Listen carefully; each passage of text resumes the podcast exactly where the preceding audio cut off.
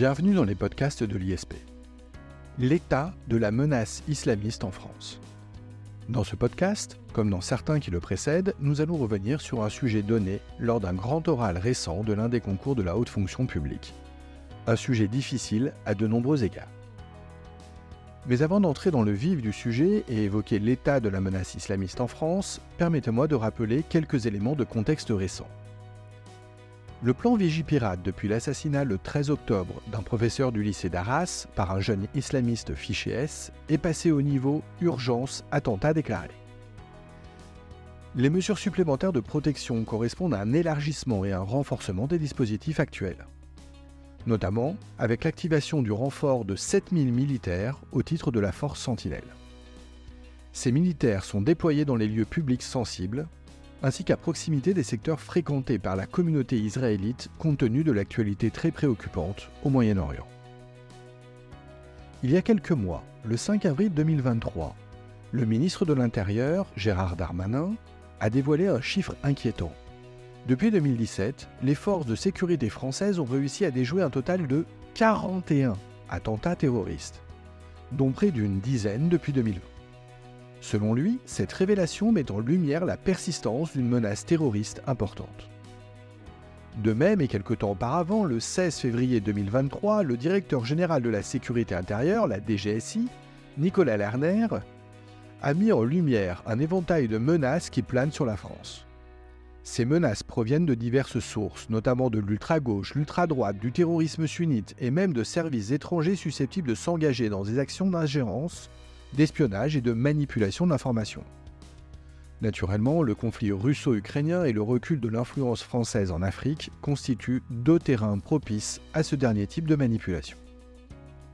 M. Lerner a également mentionné que bien que le risque d'attentat planifié ait fortement diminué depuis 2014, il persiste malheureusement et ne peut donc pas être écarté, notamment à l'approche des Jeux olympiques.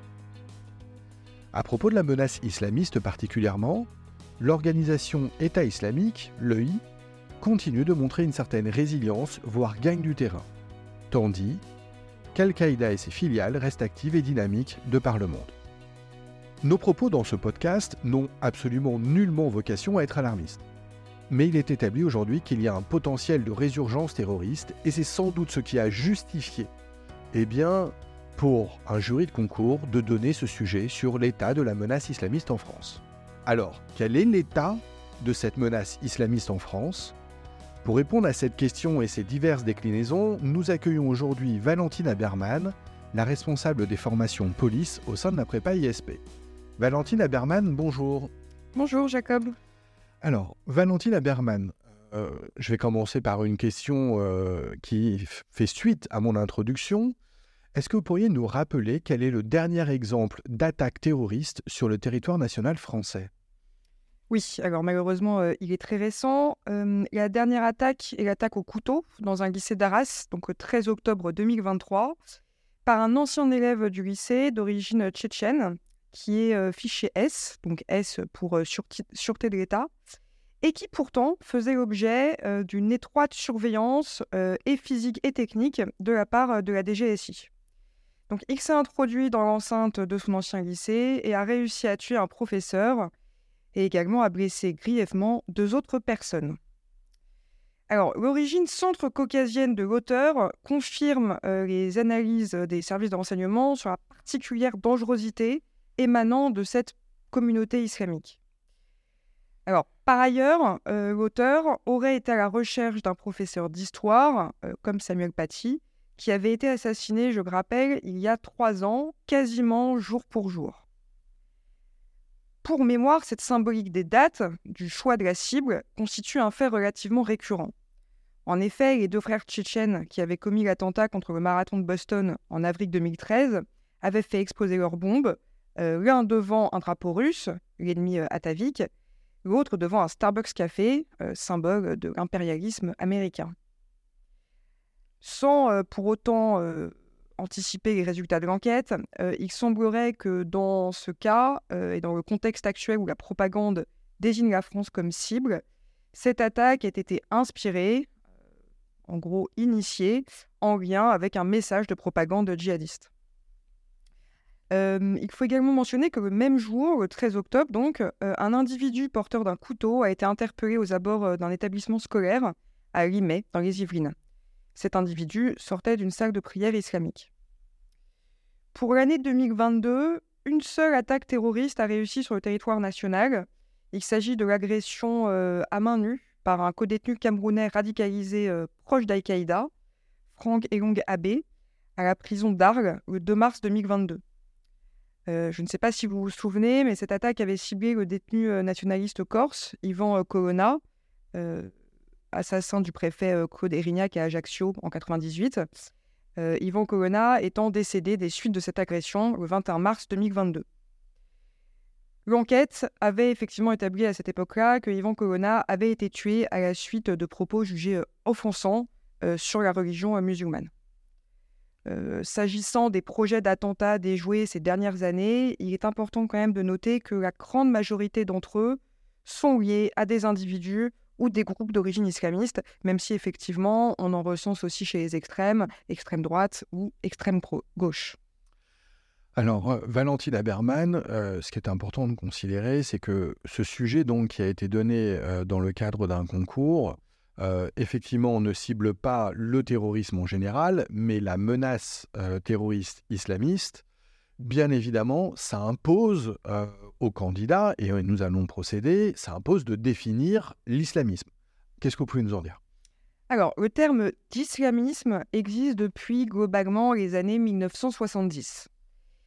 Ce terme désigne la volonté de faire de la charia, c'est-à-dire la loi islamique telle qu'exprimée dans le Coran, la seule base du droit et du fonctionnement de la société, et ce dans le but d'établir un État musulman dirigé par des autorités religieuses. En Europe, l'islamisme est aujourd'hui véhiculé de deux manières, par des actes terroristes et par un courant de nature plus politique.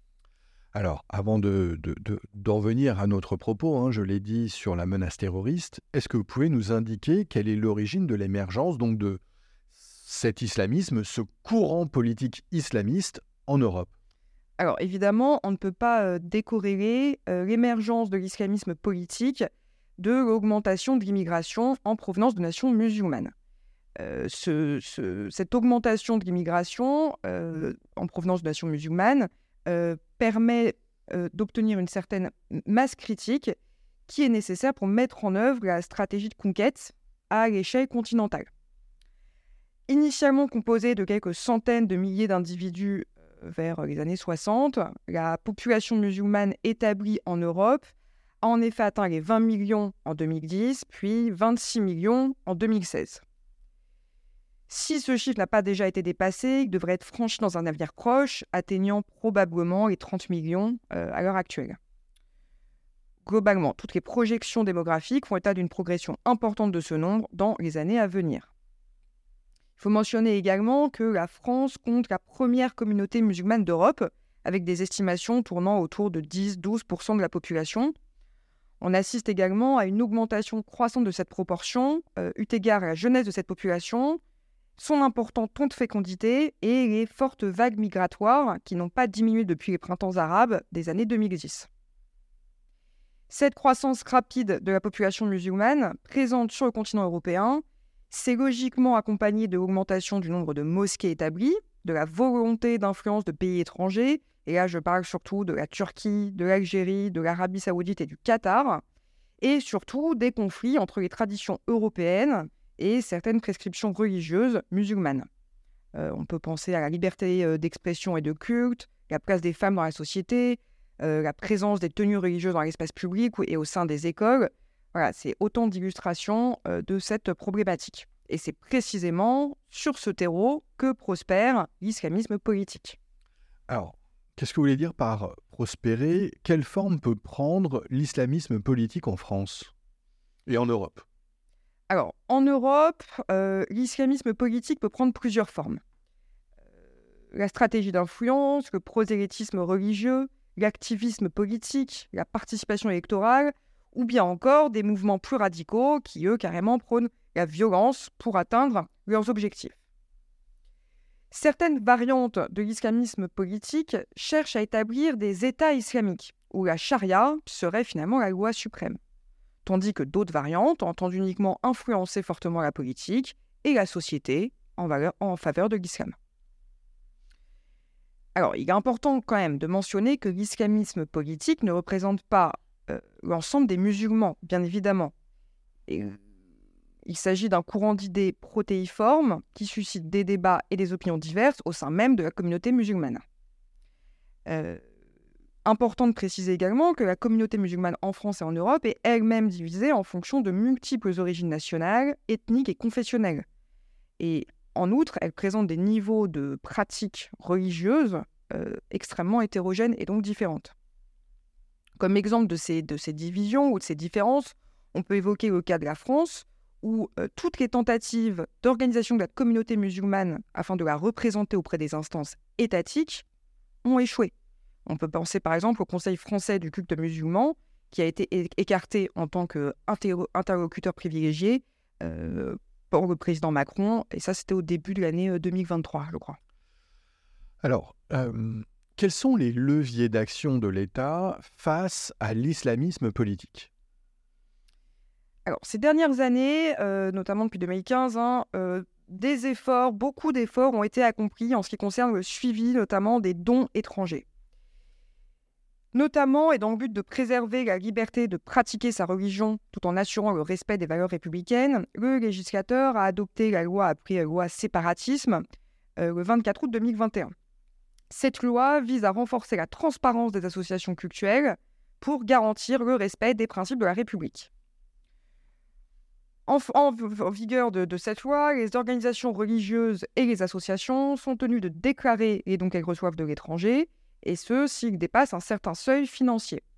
Cette déclaration permet de mieux suivre les financements étrangers, et notamment euh, les, plus, les plus à risque, en provenance de Turquie, du Qatar et de l'Arabie saoudite.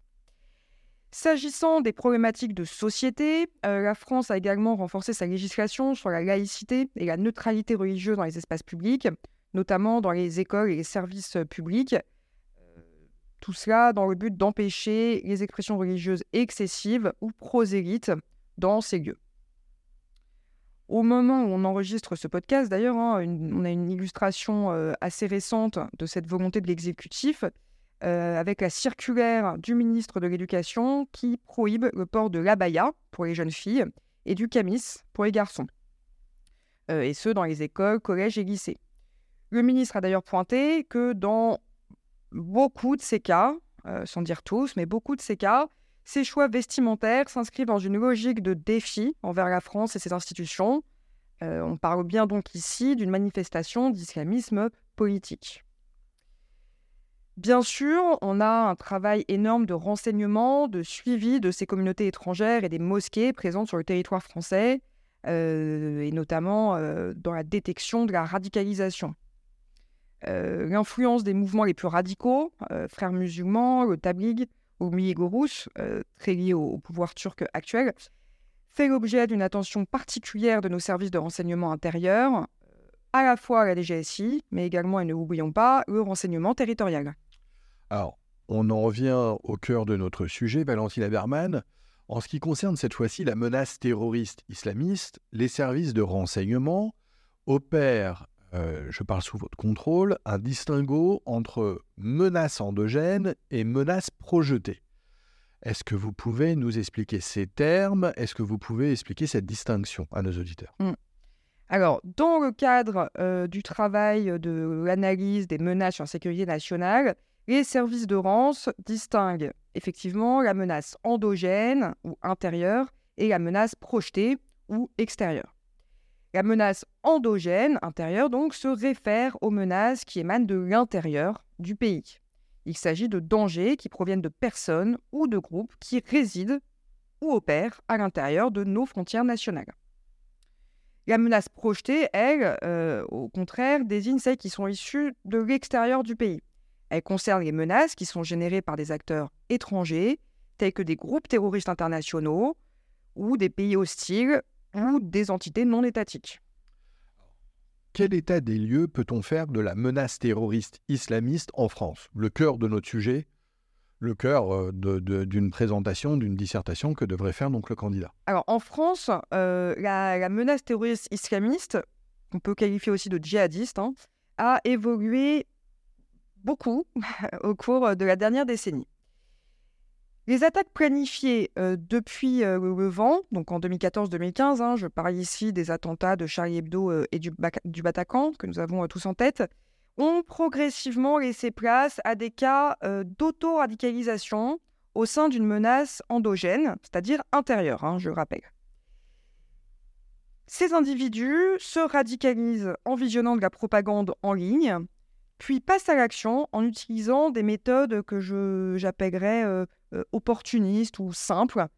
Euh, on pense notamment aux attaques à l'arme blanche ou aux véhicules béliers fonçant dans la foule.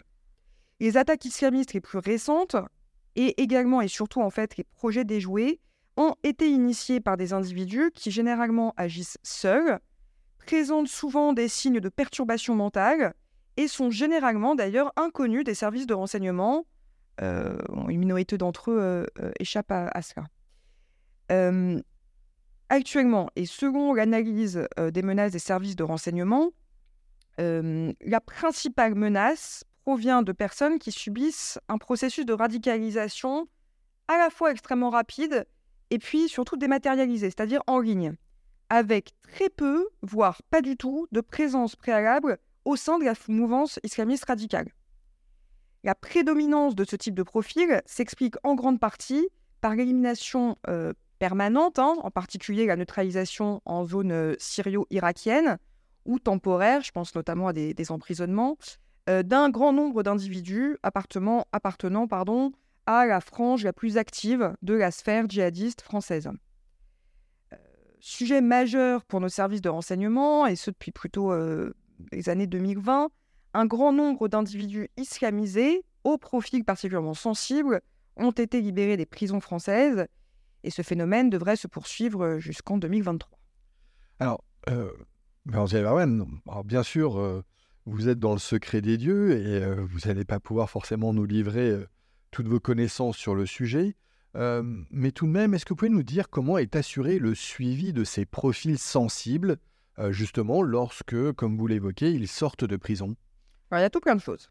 Déjà, à l'approche de la libération de prison de certains détenus, euh, que ce soit des terroristes islamistes, donc qu'on appelle TIS, donc jardin des, services de renseignement, euh, ou de criminels ayant été radicalisés en prison,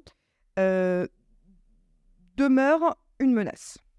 À ce titre, ils font en prison l'objet d'une surveillance accrue de la part du service national de renseignement pénitentiaire. Cette inquiétude euh, sur ces individus libérés de prison euh, est d'autant plus sérieuse que les établissements pénitentiaires, on le sait, hein, sont considérés comme un terrain propice à la propagation de l'idéologie djihadiste. Et plusieurs actes terroristes ont été perpétrés par des individus ayant été, ayant été incarcérés pour des infractions qui n'ont rien à voir, euh, des infractions de droit commun. Euh, on a également des exemples à l'étranger, je pense notamment au Royaume-Uni, euh, qui montrent que des actes terroristes ont eu lieu juste après la libération des détenus, ce qui souligne la nécessité d'une vigilance accrue.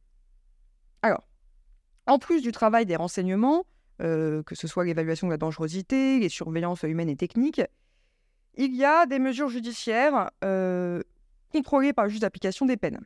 Mais il existe également un important dispositif de police administrative. Ce dispositif de présentation du terrorisme, de prévention pardon, du terrorisme, repose sur des mesures de police administrative visant à surveiller le comportement des individus euh, qui ont été identifiés comme présentant une potentielle menace. L'efficacité de ces mesures est garantie par le fait qu'elles sont pénalement répréhensibles ce qui veut donc dire que si un individu ne, respecte pas ces mesures, c'est un délit passible d'emprisonnement. Alors, ces mesures de police administrative ont été à l'origine conçues pour couvrir un large éventail de situations et elles trouvent désormais à s'appliquer le plus fréquemment finalement dans le cadre de la lutte contre le terrorisme islamiste. En premier lieu, outre l'interdiction de sortie du territoire, donc euh, pour éviter le départ vers des zones de conflit djihadiste à l'étranger, et l'interdiction administrative du territoire, qui vise quant à elle à interdire l'accès au territoire national aux ressortissants étrangers non résidents susceptibles de présenter une menace, il faut mentionner la mesure individuelle de contrôle et de surveillance, qu'on appelle MICAS. Extrêmement adaptée aux profils sensibles sortant de prison, la MICAS est prise à l'encontre d'une personne représentant une menace d'une particulière gravité pour la sécurité et l'ordre public, et qui soit entrée en relation de matière habituelle avec des personnes ou des organisations incitant, facilitant ou participant à des actes de terrorisme, soit qu'il soutient, euh, voire diffuse, notamment lorsque cette diffusion s'accompagne d'une manifestation d'adhésion à l'idéologie exprimée, oui, c'est tout un vocabulaire, ou qu'il adhère à des thèses incitant à la commission d'actes de terrorisme ou faisant l'apologie de tels actes. L'amicase permet de soumettre la personne à des contraintes qui rappellent un petit peu euh, celles d'un contrôle judiciaire hein, d'ailleurs, euh, obligation de, présentation pour pointer dans un service de police ou de gendarmerie, avec une fréquence qui aura été euh, déterminée au préalable, une interdiction de quitter un périmètre délimité, d'entrer en relation avec des personnes définies, bref, beaucoup de possibilités. Euh, cette MICA est prise pour une durée de 3 mois ou de 6 mois et renouvelable dans la limite d'un plafond de 1 an. Autre possibilité, le gel des avoirs au niveau national qui permet de priver les personnes physiques ou morales d'ailleurs ayant commis ou tenté de commettre des actes de terrorisme euh, l'accès à leurs ressources financières. Cette mesure peut être appliquée pour une période initiale de 6 mois avec pareil la possibilité de renouvellement.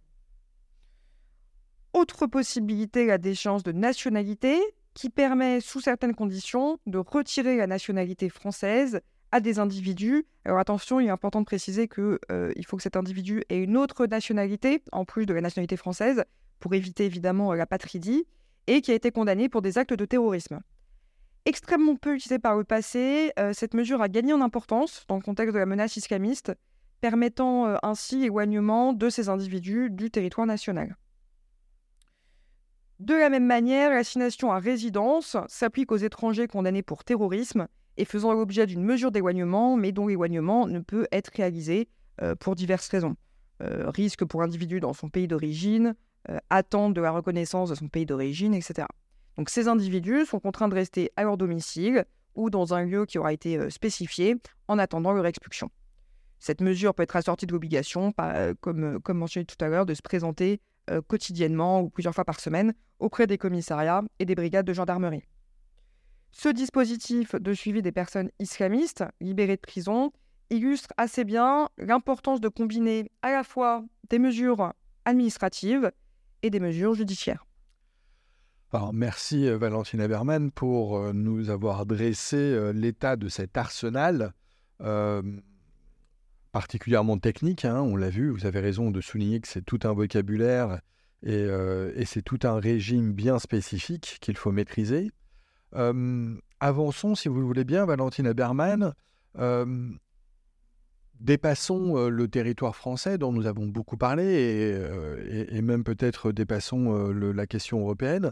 Si l'on raisonne désormais à l'échelle mondiale, quel tableau peut-on faire euh, de l'action des principaux groupes terroristes islamistes?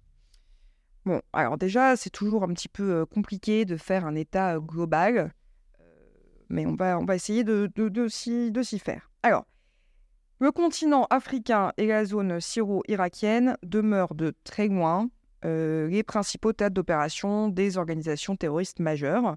Ces organisations terroristes majeures, ce sont toujours les mêmes, hein. Al-Qaïda et Daesh. En ce qui concerne Al-Qaïda, euh, la récente perte de son chef Ayman al-Zawahiri, euh, qui a été tué le 31 juillet 2022 par un drone américain à Kaboul, euh, a un petit peu modifié son, pouvoir et, sa prédominance. mais néanmoins, le réseau mondial d'Al-Qaïda demeure assez résistant. Son nouveau dirigeant serait l'émir Saif al-Adel, qui serait actuellement basé à Téhéran, en Iran. Alors, Al-Qaïda a une organisation euh, assez particulière. Elle est structurée en fait autour d'un haut commandement, euh, connu sous le nom de Al-Qaïda central, et ensuite s'éclate euh, un vaste réseau de filiales décentralisées. En fait, Al-Qaïda central va venir définir des objectifs généraux, des grandes orientations du djihad, mais il va déléguer beaucoup la responsabilité de la tactique pratique à ses, filiales régionales, pardon, ce qui leur accorde une certaine autonomie. Alors, ces filiales d'Al-Qaïda, régionales donc, ne sont pas financées par Al-Qaïda centrale. Elles doivent donc trouver leurs propres ressources au niveau local. Al-Qaïda centrale demande évidemment à ses filiales de rester fidèles hein, à l'idéologie d'Al-Qaïda et de s'inscrire dans une perspective internationaliste, notamment en appelant à viser des cibles internationales. Euh, après, dans un souci d'adaptation stratégique, l'organisation accorde actuellement une priorité quand même à l'établissement de bases territoriales pour assurer une certaine force. Les filiales d'Al-Qaïda entretiennent des liens avec Al-Qaïda centrale et forment un vaste réseau au sein duquel elles maintiennent notamment des relations euh, médiatiques. On remarque notamment des interactions importantes entre les Shebabs somaliens et Al-Qaïda dans la péninsule arabique, ACPA, euh, et qui disposent tous les deux de systèmes de propagande très actifs, ainsi qu'entre ACMI dans la botte euh, sahélo-saharienne et Ouraz ad-Din en Syrie. alors, même si ces évocations de filiales nous emmènent assez loin de, la France et de nos frontières, euh, n'oublions pas que la France reste toujours visée par des contenus de propagande qui sont affiliés à la mouvance euh. Alors ça, c'est euh, pour Al-Qaïda. Qu'en est-il de Daesh? Alors déjà, petite précision, il convient de mentionner que Al-Qaïda, pardon, excusez-moi, que Daesh et l'État islamique constituent la même entité. Oui, tout à fait. alors, une fois que ça s'est précisé, malgré la perte de son territoire, euh, donc l'État islamique, conserve une réelle présence en Syrie, principalement dans la région euh, d'Idlib, et également en Irak, euh, notamment au nord de Bagdad et à l'est du pays, dans une zone communément appelée, euh, avec un nom charmant, le triangle de la mort. le maintient toujours une présence clandestine considérable en Irak et en Syrie, euh, et il mène des attaques contre les forces de sécurité, euh, là aussi privilégiant l'utilisation euh, d'engins explosifs improvisés, qu'on appelle EEI, tout en lançant, manière peut-être plus sporadique, des actions un petit peu plus audacieuses. on pense par exemple à l'attentat près du mausolée de Sayeda Zainab, qui est un lieu de pèlerinage chiite au sud de Damas. Et ça, c'était fin juillet 2023. L'organisation, donc lui, tente également de s'implanter au nord de l'Irak, notamment dans la région de Mossoul. On a euh, pas mal de projets d'attaque qui ont été déjoués visant euh, la capitale, Bagdad. L'EI cible également le Kurdistan irakien, notamment la ville d'Erbil, où se trouvent pas mal d'entreprises occidentales et euh, différents consulats. Il faut bien comprendre que l'organisation terroriste a beaucoup décentralisé ses opérations euh, permettant à des cellules opérationnelles de fonctionner de manière très autonome. On retrouve finalement un peu le même schéma euh, qu'Al-Qaïda. Plus c'est éclaté, plus c'est difficile aussi de les retrouver. Euh, actuellement, l'EI compte environ une vingtaine de groupes affiliés dans le monde, en particulier en Afrique, avec trois wilayas distinctes la bande sahélo-saharienne, le Mozambique et enfin la République démocratique du Congo. Si on parle maintenant de notre continent, euh, les derniers dirigeants de Daesh, dans leurs déclarations euh, sur leurs canaux habituels de, propagande, ont réitéré leur invitation à poursuivre le combat sur le sol européen euh, et potentiellement en utilisant des moyens rudimentaires. Là aussi, toujours, toujours pareil, armes blanches, voitures bélier. Alors, Valentine Aberman, dans ce tableau général et mondial, euh, il nous faut forcément euh, aborder euh, une question prégnante dans l'actualité. Comment considérer les mouvements Hezbollah et le Hamas? Alors, ces deux mouvements sont étroitement liés en fait à la situation au Moyen-Orient, à l'égard d'Israël. Et que ce soit le Hezbollah ou le Hamas, ils n'ont pas d'action directe en Europe, même si on y trouve des partisans parmi les millions de musulmans présents sur notre continent. Le Hamas, également connu sous le nom de Mouvement de résistance islamique, est l'acteur principal derrière les attaques contre Israël initiées euh, le 7 octobre dernier. Il s'agit d'une organisation palestinienne qui présente à la fois des aspects politiques et religieux. Comme tous les mouvements islamistes, le Hamas défend l'idée que l'islam offre une perspective globale sur la vie politique, sociale, voire sociétale. Hein. Le Hamas est né en 87, pendant la première intifada, euh, initié contre l'occupation israélienne en Gaza et en Cisjordanie. Alors, il a été créé par des membres du mouvement islamique, euh, islamiste pardon, des frères musulmans, et le Hamas est considéré comme une organisation terroriste par l'Union européenne et les États-Unis, notamment en raison de sa branche armée, euh, les brigades Ezedin el-Qassam, et de ses actions violentes dirigées contre les civils en Israël.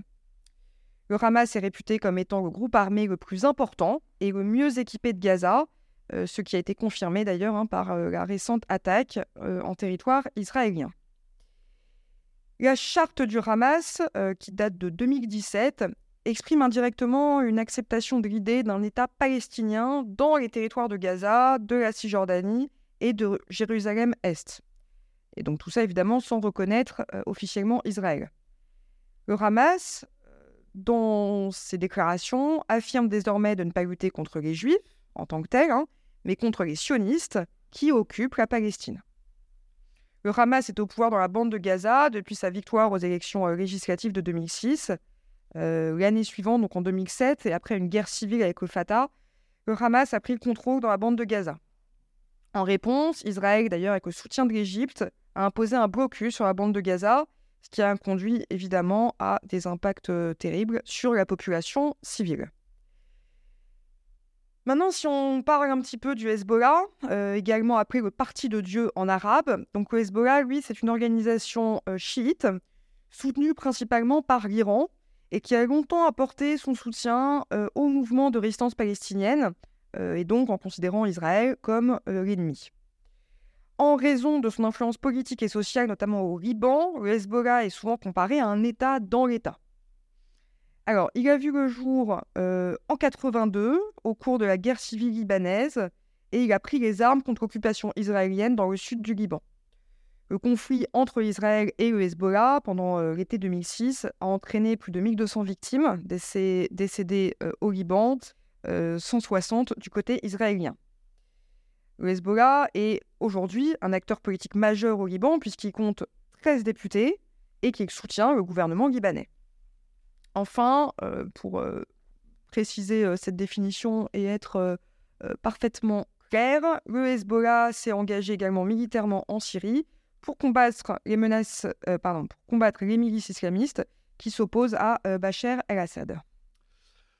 Euh, merci pour ces détails sur le Hezbollah et le Hamas, Valentine Eberman. on en arrive au terme de ce podcast. en conclusion, si l'on regarde quelque peu en arrière dans l'histoire du terrorisme islamiste, est-ce que l'on peut dire que pour la France, les attentats du 13 novembre 2015 sont équivalents à ce que eh bien, les États-Unis ont pu vivre avec les attaques du 11 septembre 2001, selon vous?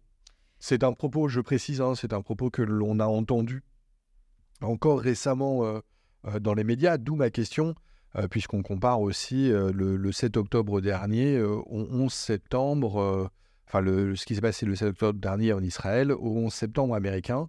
Et comme nous, on avait comparé effectivement les attentats de 2015 euh, aux attentats du 11 septembre. Qu'est-ce que vous en pensez? Alors, vous avez tout à fait raison. Euh, les attentats du 13 novembre 2015 euh, représentent à la fois pour les forces de sécurité intérieure françaises, mais également pour la population, ce que les attentats du 11 septembre 2001 ont été pour les Américains. Dans les deux cas, et malgré une préparation minutieuse euh, par beaucoup d'individus. Non seulement les terroristes n'ont pas été détectés euh, par les services de renseignement, euh, et en plus, il faut souligner quand même le, grand nombre de, victimes dans les deux cas. cette absence de détection préalable doit être soulignée, notamment à vu l'existence d'attaques majeures antérieures, que ce soit les attaques contre les ambassades américaines au Kenya et en Tanzanie le 7 août 1998, euh, les attentats suivis d'une attaque contre un destroyer américain à Aden le 12 octobre 2000. Donc ça, c'est pour les États-Unis euh, et pour les attentats de, 2001. Et pour la France, attaque contre Charlie Hebdo et une supérette cachère à Paris en janvier 2015, euh, avant celle du, du Bataclan. ces deux attaques, du 11 septembre 2001 et du 13 novembre 2015, les plus meurtrières jamais perpétrées sur les deux territoires nationaux, ont été orchestrées par des groupes djihadistes donc opérant à l'échelle mondiale. On en a parlé, respectivement euh, Al-Qaïda pour 2001 euh, et Daesh pour 2015, mais exécutés par des individus qui étaient déjà présents sur le sol, euh, enfin sur notre territoire national, que ce soit les États-Unis pour chez eux et la France pour chez nous. Dans le cas des attaques du 13 novembre 2015, alors il y avait quelques migrants de, de fraîche date, mais la totalité des membres de la cellule sont issus de l'immigration extra-européenne et installés depuis de nombreuses années en France et en Belgique. précisons même que l'un des terroristes du Bataclan était chauffeur de bus à la RATP. Ces deux attentats, autre euh, point de contact, ont impliqué des attaques simultanées et coordonnées, dont chacune a connu un échec. Le vol UA-93, qui s'est écrasé dans un champ de Pennsylvanie, après que les passagers américains aient résisté aux terroristes, et l'attaque au Stade de France, où les trois terroristes n'ont pas réussi à pénétrer dans l'enceinte euh, sportive. Euh, voilà. Dans les deux cas, les enquêtes ont bénéficié de beaucoup de ressources. Euh, les résultats ont été obtenus assez rapidement. Ça a conduit à une augmentation très importante des ressources humaines, techniques et matérielles des services de renseignement. on peut aussi parler des forces de police et de gendarmerie françaises qui ont été équipées d'armements et de moyens de protection leur permettant d'intervenir en première ligne lors d'attaques de masse. on peut parler des fusils d'assaut HKG-36, des boucliers balistiques, des casques blindés et des gilets pare-balles renforcés. Outre euh, ces nouveaux moyens techniques, de nouvelles dispositions légales de légitime défense ont également été introduites dans le droit français afin de mieux euh, s'adapter au mode opératoire euh, terroriste. Alors, ces ajustements et ces changements ont été finalement mis en place assez rapidement, mais le processus judiciaire prend nécessairement un, peu, un peu plus de temps. L'instruction a été complexe en raison de la nécessité d'identifier toutes les personnes ayant contribué de près ou de loin à la réalisation de ces attentats. Euh, mentionnons également que la pandémie de Covid-19 a rallongé encore les délais. Euh, l'ordonnance de mise en accusation du parquet national euh, antiterroriste a été signée uniquement le 16 mars 2020. Pas, de, pas de critique hein, sur la longueur. pour donner une idée de l'ampleur des enquêtes menées par les services de la police judiciaire, mentionnons simplement que le dossier d'instruction comprend pas moins de 562 tomes. Oui, et puis on renvoie nos auditeurs évidemment eh bien, euh, au procès euh, des attentats qui euh, s'est tenu à la Cour d'assises spéciale de Paris et dont on sait qu'il il a entraîné la condamnation de ses auteurs sans qu'il y ait appel. Valentine Haberman, un dernier mot peut-être. Auriez-vous un conseil à donner à nos auditeurs et notamment ceux qui préparent les concours qui sont donc susceptibles de tomber sur, bah, sur de tels sujets, des sujets hein, particulièrement techniques, des sujets liés à la sécurité notamment? Oui, absolument. J'ai reçu très récemment le dernier numéro des cahiers de la sécurité et de la justice, qui est donc la revue de l'IHMI, donc la revue de l'Institut des hautes études du ministère de l'Intérieur, euh, le dernier numéro se prête assez bien à notre sujet, puisqu'il parle de la réintégration sociale des personnes condamnées pour terrorisme. Euh, alors évidemment, c'est un sujet, euh, enfin, pas un sujet, mais ce sont des ouvrages extrêmement techniques, quasi scientifiques. vous n'êtes peut-être pas obligé de tous les lire, mais vous trouverez des informations pertinentes. Là, en l'occurrence, dans le, dans le dernier, donc sur la réintégration des personnes condamnées pour terrorisme, euh, vous trouverez plusieurs articles extrêmement intéressants, notamment sur euh, un sujet qui fait beaucoup débat aujourd'hui et sur la réintégration, qui est pardon, la réintégration des femmes et des enfants revenus euh, de, de, la Syrie et de l'Irak, mais également le traitement et la prise en charge des dérives radicales sur les sorties de prison. Bref, beaucoup de choses intéressantes que je vous conseille d'aller consulter, soit en, euh, en bibliothèque pardon, universitaire, généralement vous les retrouvez. Et sinon, je vous invite également à aller sur le site euh, Vie publique où vous trouverez des numéros en PDF anciens et en gratuit desquels la sécurité de la justice sur plein de sujets différents. Euh, que ce, quel que soit le concours que vous passez, vous y trouverez des informations pertinentes. Oui, il est certain, j'appuie ce conseil fortement, il est certain que la lecture euh, on va dire, hebdomadaire euh, du site euh, viepublic.fr est une très très bonne chose lorsque l'on passe les concours et notamment lorsque l'on doit eh bien, envisager des épreuves de culture générale. merci Valentine Eberman pour toutes ces informations. Merci pour cet éclairage sur un sujet particulièrement difficile. Hein, on l'a bien compris, c'est un sujet qui est extrêmement technique. C'est un sujet qui aborde des questions euh, d'ordre social, sociétal, mais aussi juridique. Et puis, c'est un question, il faut le dire, euh, ce sont des sujets sur lesquels on a parfois du mal à se situer. Euh, on ne sait pas très bien aujourd'hui, avec tous les débats médiatiques, parfois obscurs, parfois vaporeux et très souvent politiques, quel vocabulaire utiliser. Et du coup, la précision dont vous avez fait montre dans ce podcast est particulièrement éclairante. Valentina Berman, merci encore. Non Vous voulez ajouter un mot? Valentina Berman me fait des grands signes. Alors, c'est des podcasts euh, audio, mais euh, elle a eu peur que je coupe avant d'intervenir une dernière fois. Valentina Berman, je vous laisse la parole. De manière générale, effectivement, le sujet s'y prête hein, euh, à des lectures politiques dont il faut surtout, vous, en tant que candidat à des concours de la fonction publique, vous détacher absolument parce que le débat politique n'est absolument pas le sujet euh, notamment en culture générale, même si on vous demande votre avis, il faut que vous réussissiez à ce que votre avis, même s'il est le vôtre, soit déconnecté d'un certain avis comptoir euh, du, comptoir du commerce, comptoir du café, café du commerce. on, aura compris. Beaucoup de euh, hauteur, beaucoup d'analyse. Exactement. Et rester objectif, ce sera toujours quelque chose de valorisé par les correcteurs. Bien, je m'arrête là. Merci beaucoup, Jacob. Merci également donc pour ces derniers mots. Euh, merci à tous pour votre écoute. Au revoir et à bientôt. Au revoir.